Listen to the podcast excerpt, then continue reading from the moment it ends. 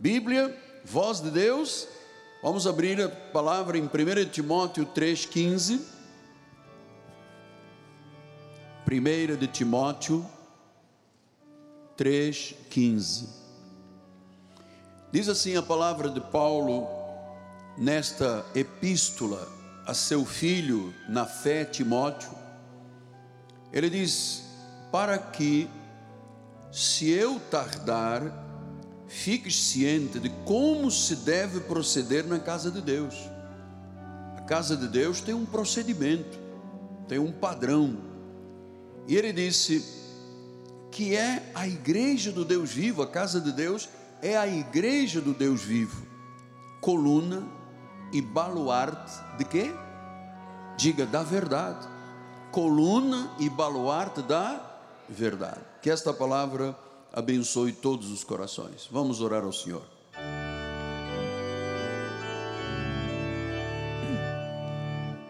Senhor Jesus Cristo, nosso coração descansa em Deus, resta um repouso.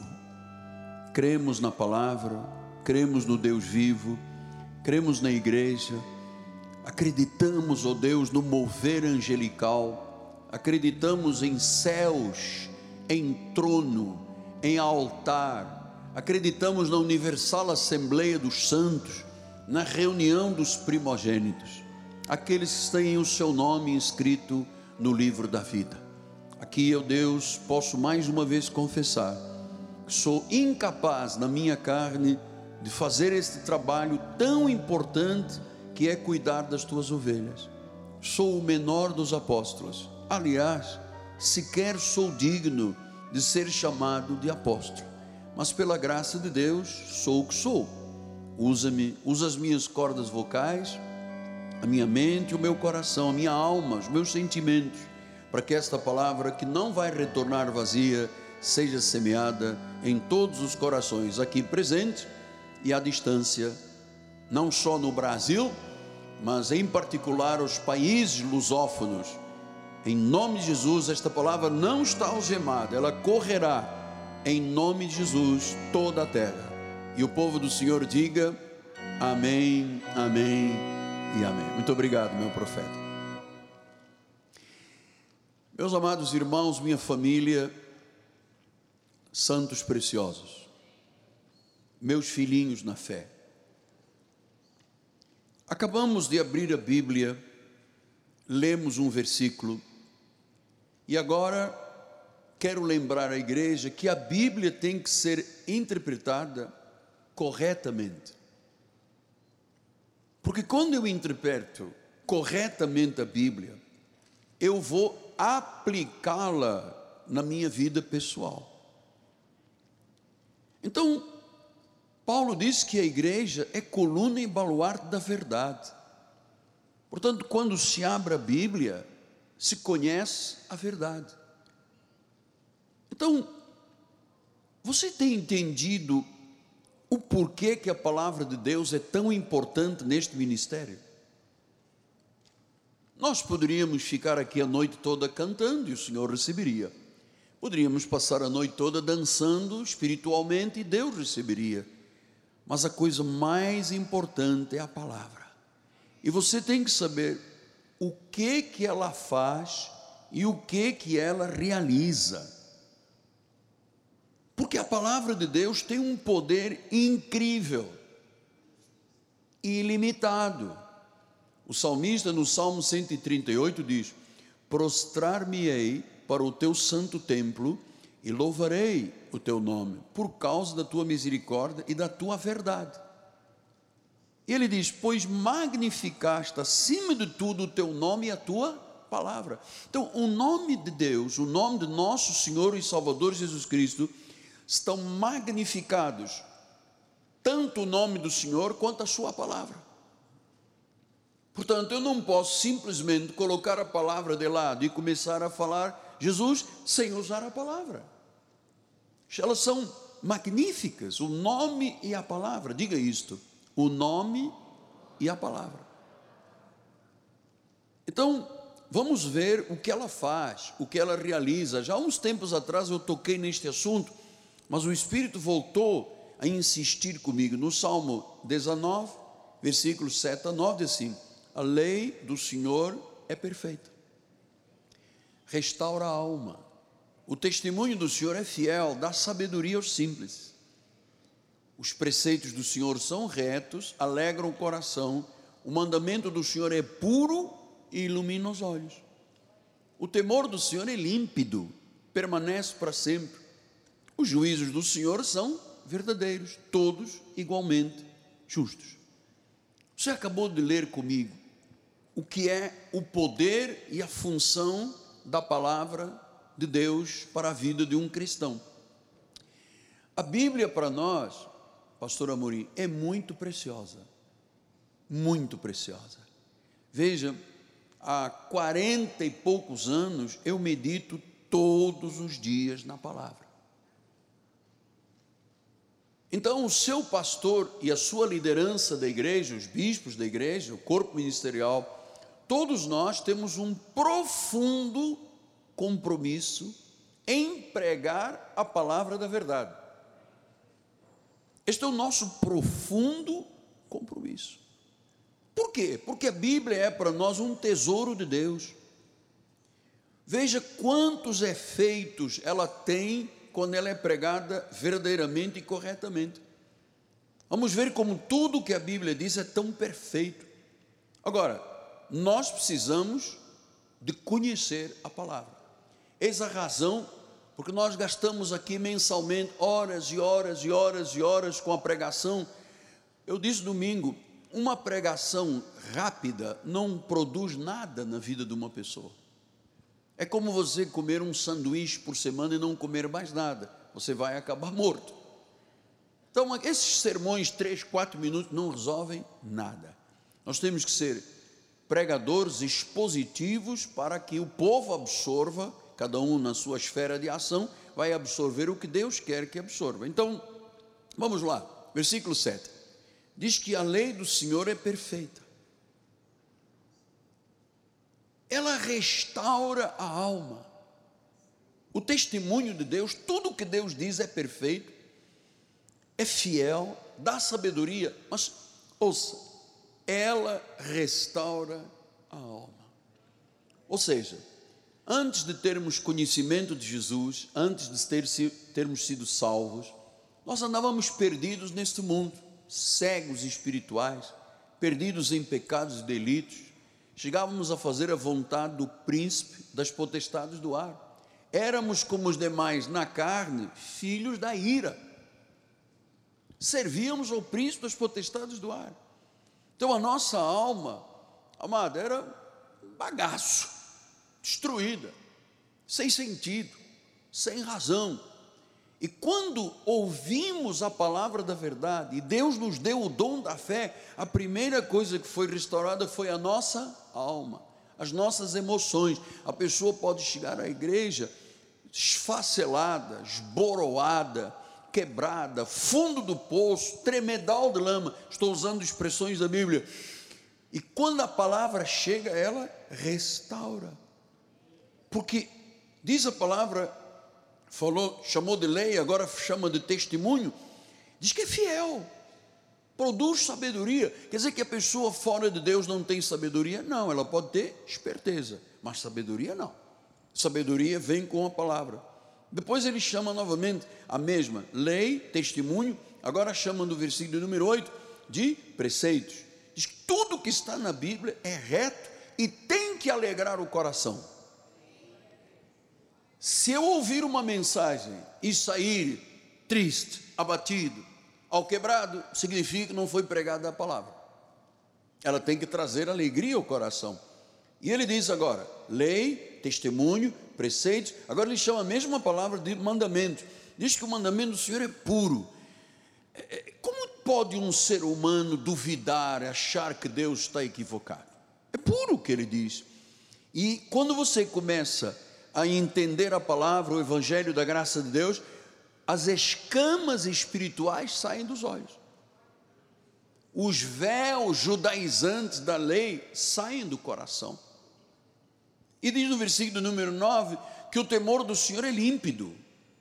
Não há dúvida quanto a isso. Para este ministério não pode haver qualquer dúvida do que Deus diz. O que Deus diz está dito, só Ele tem direito de falar na igreja.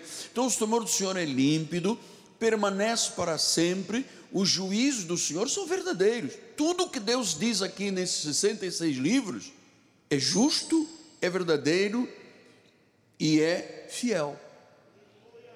Isto descansa ou não descansa o nosso coração?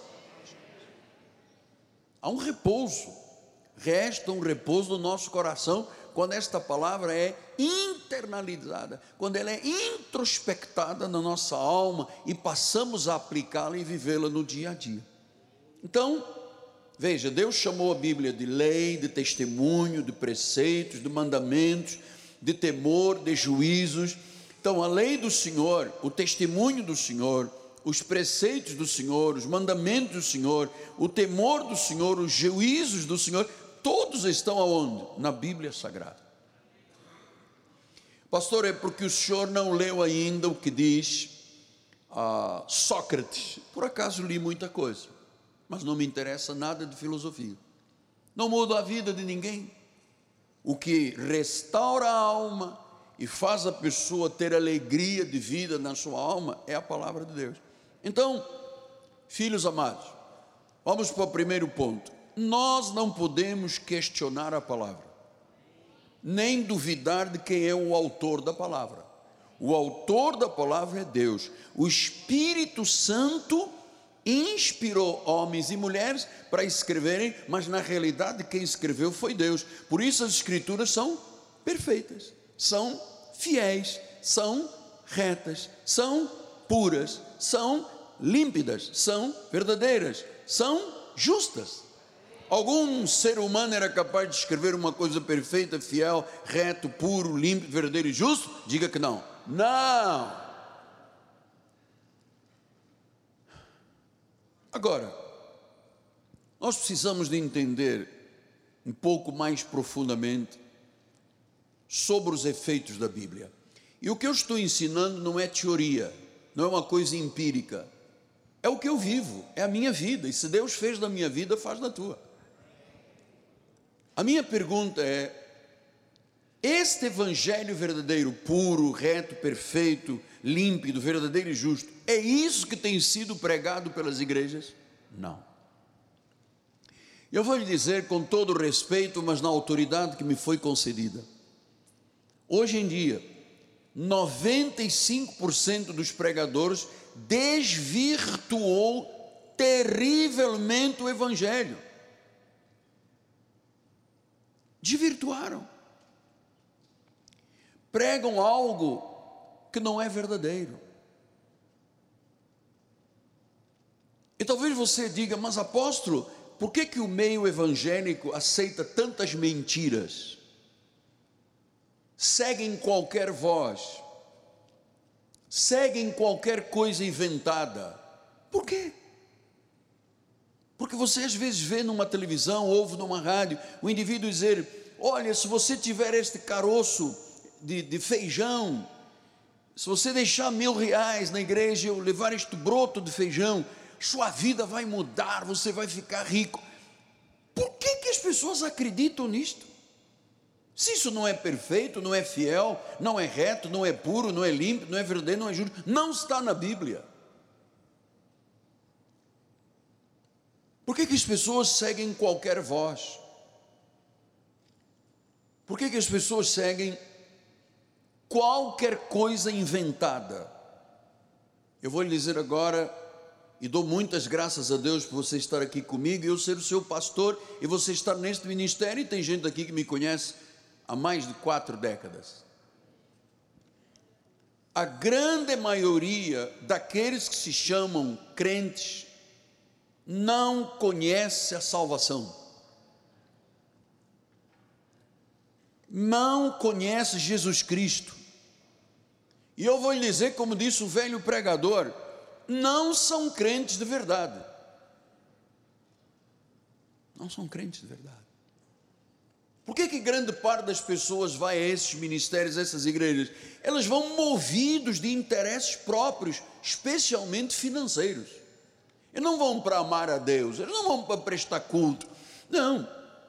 O que, que acontece com grande parte dos ministérios, amado?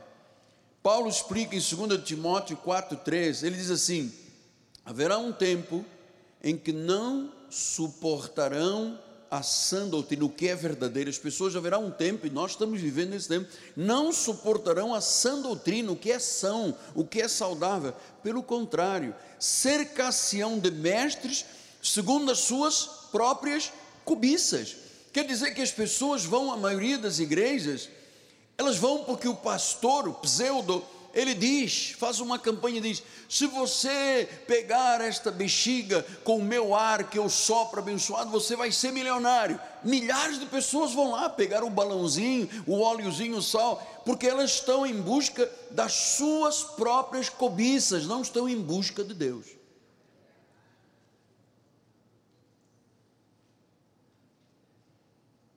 Porque eu ouço muitos pseudo pregadores dizendo: se você vier à minha igreja, você vai ficar rico.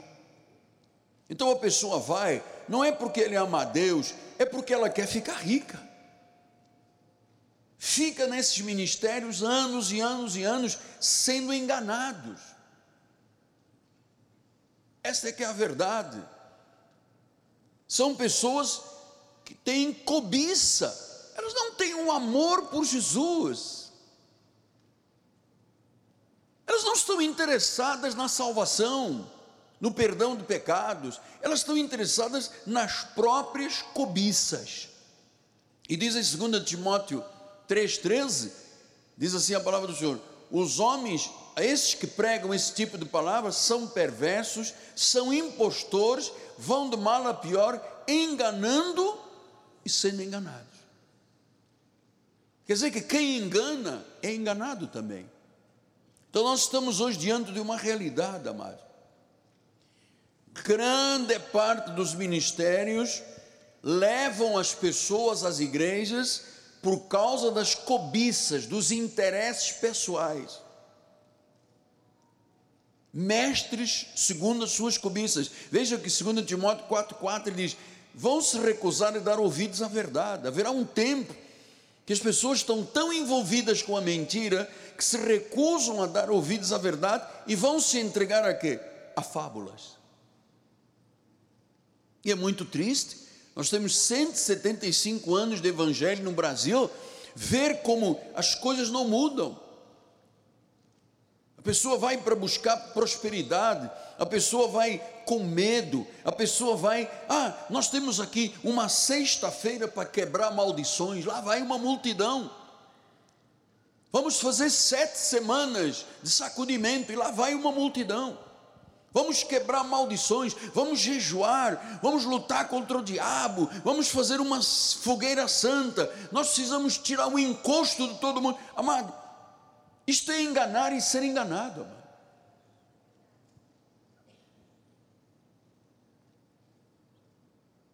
Isso são fábulas. Então, isto é por quê? Porque as pessoas andam em busca da sua própria cobiça. As pessoas aí fora vão aos lugares que têm placa de igreja e elas dizem: na realidade, eu não vim aqui buscar a Deus, não vim buscar a verdade perfeita, fiel, reta, pura, límpida, verdadeira e justa. Aliás, isto pouco me interessa. Eu quero ficar rico. Eu quero arranjar um casamento. Eu quero ser uma pessoa próspera. Ora, esses direitos todos nós temos quando praticamos a Bíblia e os ensinamentos da Bíblia. Então, há igrejas muito estranhas. É um caos. Como eu ouvi um pregador hoje dizendo, são máquinas de mentira produzem enganos e mentiras a cada semana. Esta semana é pedrinha branca, é o óleo não sei de que, a água não sei de que, é a fogueira não sei, sabe?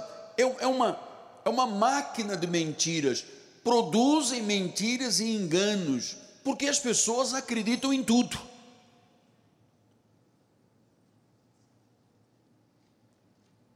E claro, Deus disse: Eu tenho muito povo nesta cidade, eu tenho muito povo neste país. Eu tenho muito povo neste mundo.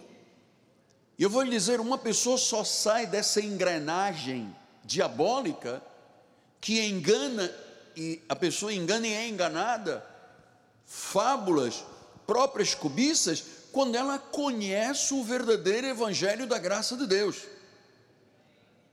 Senão ela não sai, não tem forças para sair. Foi o diabo que a aprisionou nesse lugar. Eu não sei se está aqui conosco esta noite, mas domingo, um senhor pastor de uma outra igreja veio aqui e disse: Ah, tive um problema com a minha denominação. E o Espírito me disse: Vá à igreja Cristo vive. Ele disse: Hoje eu ouvi Deus falar a minha vida. Por quê? Porque ele ouviu a palavra. Ele não, fez, não viu um apóstolo pregar mercantilismo, fazer comércio de voz. Eu jamais, isso não é parte do meu caráter. Jamais eu faria isso. Eu prego para um ou para cem, ou para quinhentos. Ou... Já preguei no Maracanãzinho lotado duas vezes. Eu não estou preocupado. Eu estou preocupado em pregar a verdade, porque a Bíblia diz: Conhecereis a verdade e a verdade é vos. Senão não há libertação. Nós recebemos há uns tempos atrás aqui um senhor, um casal, e um saco plástico cheio de amuletinhos, disso aqui. Ele, eu que perguntei o que, que é isso? Não, é que eu pertencia a um lugar aí, todas as semanas de verão, um pedacinho de cruz, um pedacinho de tecido, um pedacinho de óleo, salzinho, pimentinha. São máquinas de mentiras, são produtores de enganos. Toda semana tem um grupo dentro de uma sala, o que, que vamos enganar na próxima semana? E assim nós estamos vivendo o Evangelho, chamado Evangelho, no Brasil. Então eu acredito que o verdadeiro crente salvo não pode ser enganado.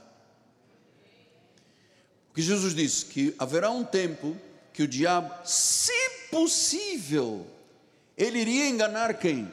Os eleitos se fosse possível enganar um eleito. Mas um indivíduo que tem olhos iluminados, conhece a Bíblia, domina a palavra, está preocupado em conhecer a verdade, duvido que alguém te engane. Duvido. Vou dizer como diz o velho pregador: duvida é odó. A mim ninguém me engana, amado. Eu recebo muitas cartinhas, muitas ameaçinhas, muitas pessoas não, porque você está enganado, porque você é falso profeta. Amado, fica na tua, eu fico na minha. Cada um tem direito de dizer o que quiser. O que eu estou dizendo eu não aprendi de homem algum, foi uma revelação que eu recebi de Deus. E chegamos ao dia de hoje. Então, Veja o que diz, versículo 7, vamos voltar lá atrás, bispo, por favor, 19, 7, ele diz: A lei do Senhor é perfeita, diga, é perfeita, restaura a alma, quer dizer que o manual de vida está aqui. Isto, quando absorvido, não é quando entra num ouvido e sai do outro, isso é fábula, mas quando entra no ouvido e vai ao coração, o indivíduo pode ser mais maldoso, mais problemático, mais nervosinho, mais enganador, o mais tudo. Se esta palavra chega, este manual de vida, faz dela uma pessoa de vida reta diante de Deus. Pastor, e o que quer dizer que a palavra é perfeita? É completa. Diga, é completa. É compreensiva. Você está ouvindo você não precisa ter aí um dicionário de teologia do grego para entender o que eu estou dizendo. Você sabe, a palavra de Deus é compreensível. Cobre todas as áreas da vida. Quer saber como é que um homem tem que tratar uma mulher? Está aí ensinado em Efésios. Sabe como é que uma mulher tem que tratar o seu marido? A Bíblia ensina. Como é que filhos, pais, comerciantes, empresários, eh, profissionais, toda a área espiritual está coberta aqui. Então ela é perfeita, é completa, é compreensiva. Ah, e nada pode ser acrescentado ou tirado. Aliás, é proibido quem tira ou acrescenta. O Senhor disse em Apocalipse que ele, esta pessoa será revestida de quê? De pragas. Então ela restaura a alma. Ela restaura a mente. Ela restaura o coração, ela restaura o nosso interior ela reaviva, ela transforma, ela muda totalmente, transforma o homem interior totalmente. Por isso ela é tão perfeita. Pode transformar qualquer nível de sofrimento, qualquer nível espiritual. Ela não trabalha com a cor do cabelo, com as unhas, com o tamanho da saia, com o sapato, ser de 15, de 18. Não trabalha. Ela trabalha no homem interior. E a Bíblia diz que a Bíblia nos torna sábios para a salvação. Ela lava, ela regenera. Não foi assim que Paulo disse em Tito 3? Foi claro. Não por obras de justiça praticadas por nós, mas segundo a sua misericórdia, ele nos salvou mediante, veja, olha o que, que a salvação faz da palavra: lava, regenerando e renovando. Quem faz isso? O Espírito Santo.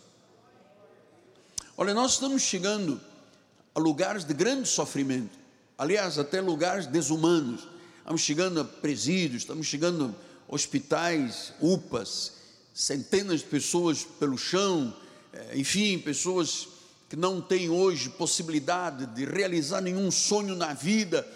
É, é, deixe lhe dizer, Deus pode sim, através da Sua palavra, mas você não pode vir à igreja cobiçoso. Eu vou à igreja porque o apóstolo prometeu que se ele tocar em mim, um dinheiro vai cair dos céus. Não é este o ministério que você está procurando.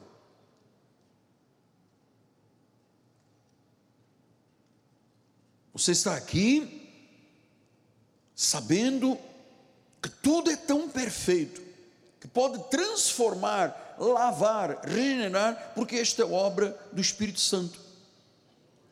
A palavra lava, palavra é fiel. Veja o que ela produz em Romanos 10, 17. Ela diz: a fé vem pela pregação, mas não é a pregação do feijãozinho, da fogueira santa, é a palavra de Cristo. Não é coisa maquinada, mentirosa, aldrabenta, é a palavra de Cristo que traz fé. E a Bíblia diz que a fé vence. A fé vence. Pastor, por que, que algumas pessoas passam aqui e não estão aqui? Porque elas não estavam interessadas em Deus, a amar, a conhecer a verdade, estavam interessadas em resolver um problema da vida, especialmente nas questões financeiras.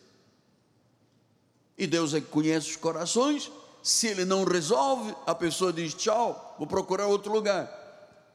Eu quero a igreja do fogo eterno, bola não sei de quê. É isto que se está fazendo há gerações mentindo para as pessoas. A fé só vem pela palavra, a pregação da palavra de Cristo, que Deus revelou ao apóstolo São Paulo, a igreja gentílica, somos nós não temos sangue de Israel, para a nossa salvação. Agora,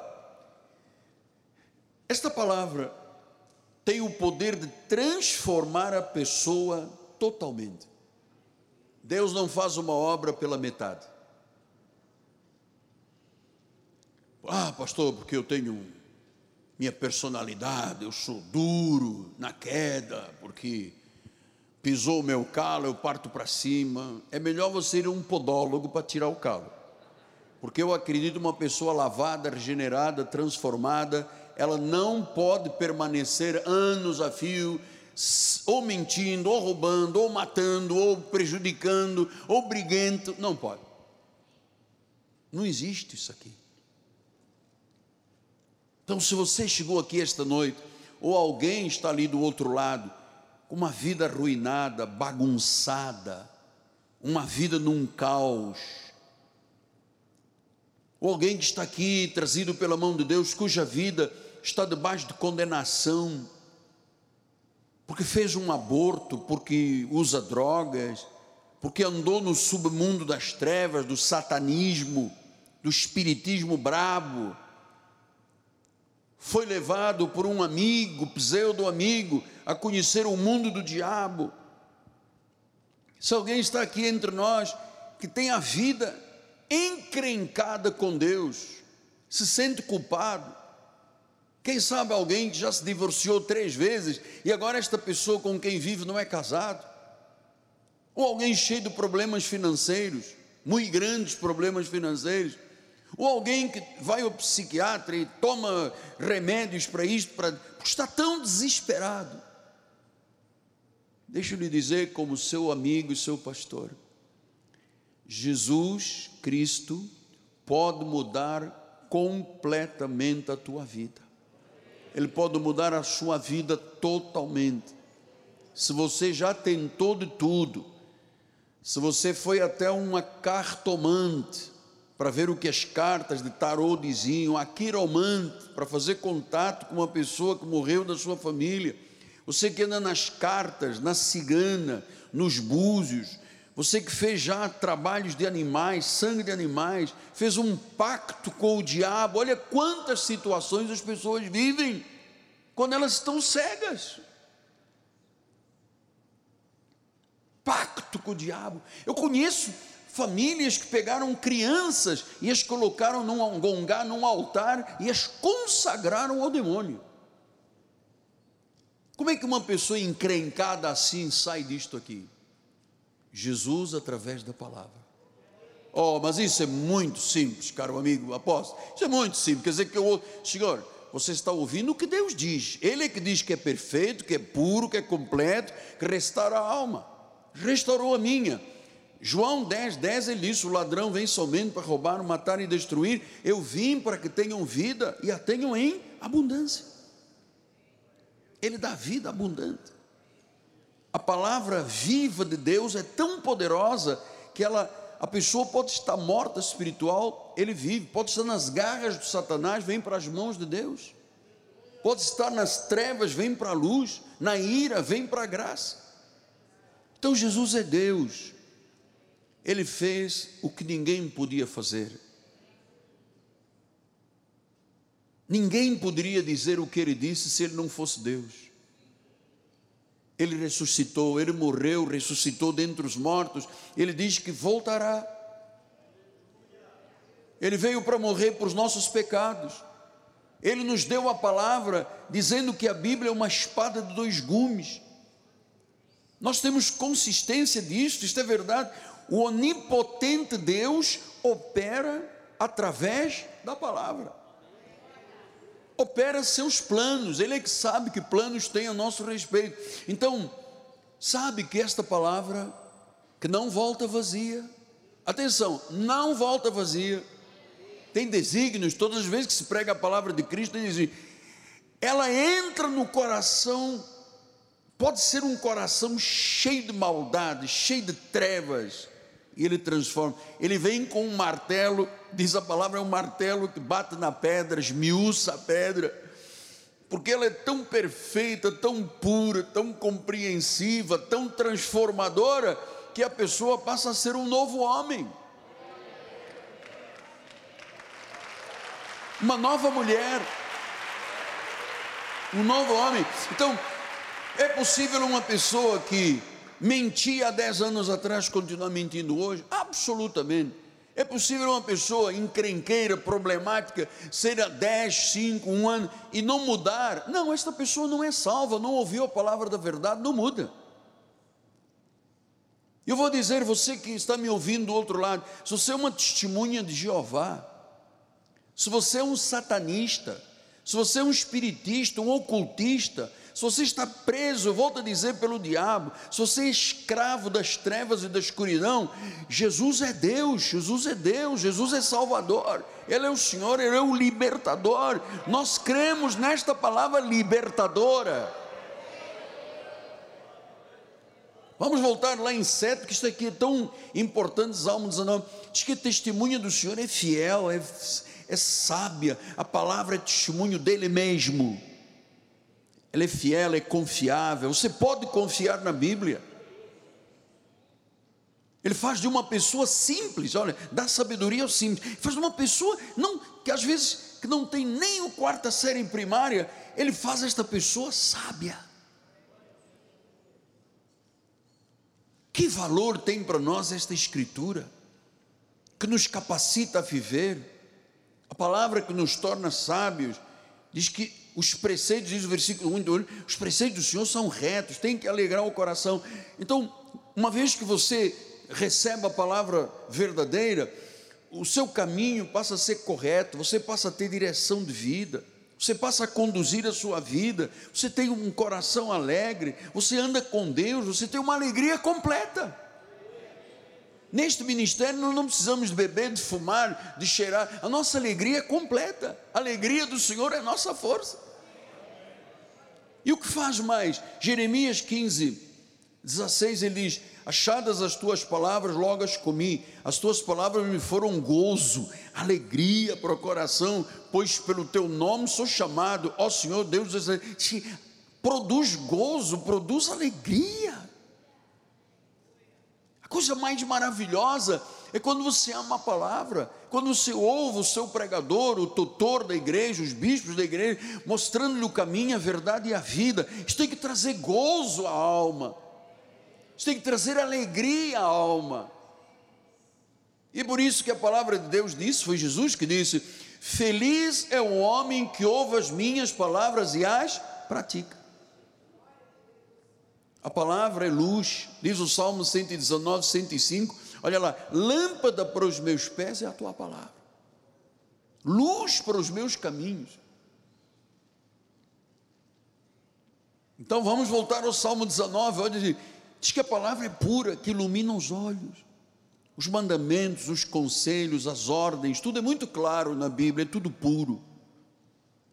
Ilumina as trevas, ilumina os olhos do coração. Se uma vida está cheia de coisas escuras e obscuras, pecado, droga, álcool, adultério, sabe, Deus ilumina e acaba com estas trevas. E eu me dirijo agora a outro tipo de classe social no Brasil. Se você é um mormon, eu vou lhe dizer à luz da minha Bíblia Sagrada, que você não está vivendo o caminho da vida para a eternidade. Eu me dirijo a você que é católico, apostólico romano. Maria não salva, Maria não é rainha dos céus. Me dirijo a você que está cansado, que tem vivido uma vida egoísta, já pensou até em suicídio. É porque você está no escuro você precisa de luz. Diz o versículo número 9: o temor do Senhor é límpido, o juízo do Senhor são verdadeiros, são justos. O temor, o temor do Senhor significa que esta palavra não é contaminada pelo pecado do homem. Ninguém pode contaminar a Bíblia. Ninguém pode arrancar uma página da Bíblia e ser a mesma pessoa. Ninguém pode contradizer a Bíblia e se achar impune de uma praga. Eu tenho que ser verdadeiro com você. A palavra é pura, a palavra dura para sempre, é inerrante, é relevante.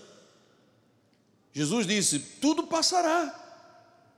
Os céus passarão, a terra passará. Acho que a única coisa que não passará é a Bíblia Sagrada.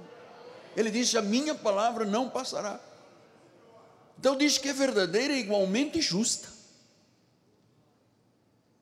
Amados, nós não somos pessoas de nobre nascimento, poderosos nesta sociedade. Mas nós conhecemos a verdade. A verdade libertadora. Nós conhecemos um Cristo verdadeiro e justo. Nós conhecemos uma palavra que veio dar sentido à nossa vida. Diz o versículo número 20, bispo, estes dois versículos finais, ou 10, 10, diz que a palavra são mais desejáveis do que o ouro, mais do que muito ouro depurado. As palavras são mais doces do que o mel, do que o destilar dos favos. Versículo número 14: As palavras dos meus lábios e o meditar do meu coração sejam agradáveis na tua presença, Senhor, porque tu és a minha rocha, tu és o meu redentor. Você acha que a sociedade não está atenta para os que perversamente enganam? Está atenta. Até o judiciário está atento para os perversos que enganam e são enganados para aqueles que maquinam o mal, para aqueles que usurpam da fé das pessoas, não ensinam porque não têm Cristo no coração. A sociedade está atenta. Os órgãos do governo estão atentos. Hoje, eu estava no meu gabinete de trabalho e o bispo Zé Carlos correu, abriu a porta e disse: Apóstolo, já viu que está aqui na, no Instagram? Disse: Não, estou aqui dentro. Então, ele me mostrou. Foi aprovada hoje uma lei na Assembleia Legislativa do Estado do Rio que transforma a nossa igreja em patrimônio cultural do nosso Estado. Patrimônio cultural do nosso Estado.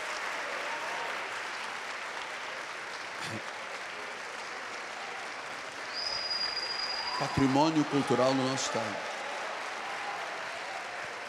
foi proposta pelo deputado Samuel Malafaia, pelo nosso deputado Alexandre Econoploc, e isto você sabe, para passar uma lei, vai a diversas comissões, todas as comissões aprovaram por unanimidade.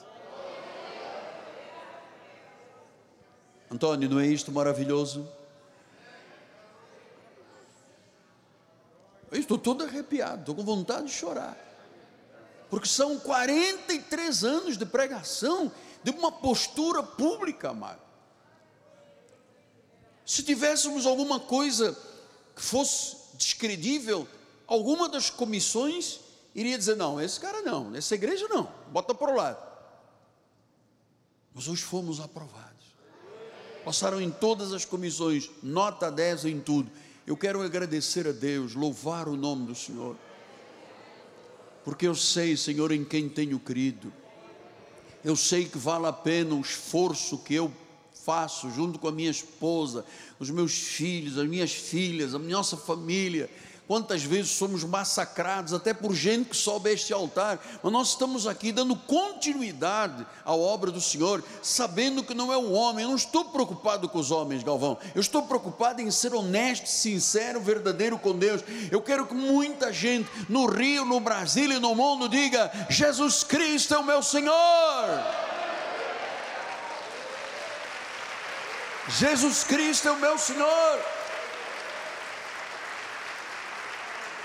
Porque é puro, é fiel, é verdadeiro, não volta atrás. Quer dizer que todas as vezes que esta palavra de Cristo é pregada, regenera, salva, lava, transforma, muda a vida da pessoa. O indivíduo pode mentir anos e anos, ele se transforma num santo com uma boca limpa. A pessoa pode ser cheia de obscenidades, ela se transforma numa boca de um adorador. A pessoa pode estar com a vida presa, amarrada ao satanismo, uma vez que ele conhece a verdade, é livre Amado, a pessoa diz que não rouba, não mente, não, não, não adultera, não, não corrompe, porque você sabe que a corrupção é o pior mal de um país. Nós estamos num país cheio de corrupção. Só nestes últimos quatro anos é que nós viemos a entender o que é a política no nosso país. E a corrupção não é apenas o empresário que corrompe um político. Isso começa na mais baixa camada da sociedade, quando um, um policial vem multar e a pessoa, ah, posso dar 50 reais para ir embora? Isso é corrupção. A corrupção a nível empresarial, a nível do governo que vivemos durante tantos anos aqui no Brasil, abalou a nossa nação, o crédito da nossa nação. Por isso é que eu penso acredito e peço a sua colaboração, me dê a sua mão, nós temos que pregar. Nós estamos ainda ao vivo para 5.500 municípios. Amados, o Nordeste não teve água com um rio imenso chamado São Francisco durante anos. As pessoas pobres, lá em terra seca, e os políticos dizendo: ah, não, este ano vamos fazer, vamos acontecer, nunca fizeram nada. Um rio transposto gastou 14 bilhões de dólares inicialmente era dois ou três, 14 bilhões, e agora é que um governo agarrou e disse: não, temos que ter água para o Nordeste, amado. Porque gerações na Caatinga, pessoas que nunca viveram nada, nunca tiveram um sanitário, nunca tiveram uma água, nunca beberam uma água de torneira, nunca tiveram um saneamento básico. Nós precisamos saber que quando esta palavra chega a pessoa pode estar no mais profundo abismo, amado. Por isso eu quero muito que você ama a Bíblia, a palavra, a mensagem.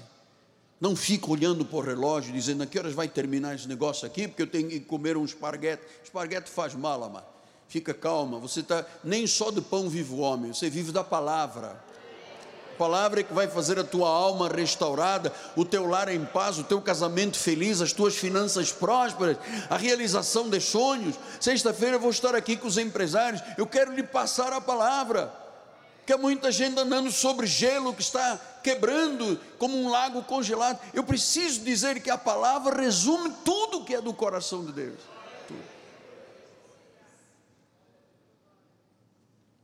Bendito sejas, Pai. Bendito sejas naquele dia em que um anjo colocou uma Bíblia sobre o meu peito, naquele CTI, naquele recobro infernal, e mandou-me abrir sem eu saber sequer o que era uma Bíblia, no livro de Jó 19, 25. Quando eu li, eu sei que o meu redentor vive esta palavra restaurou a minha alma. Esta palavra me deu gozo, me deu alegria, me tirou de uma amputação, de um inferno de 20 cirurgias, cadeira de rodas, muletas.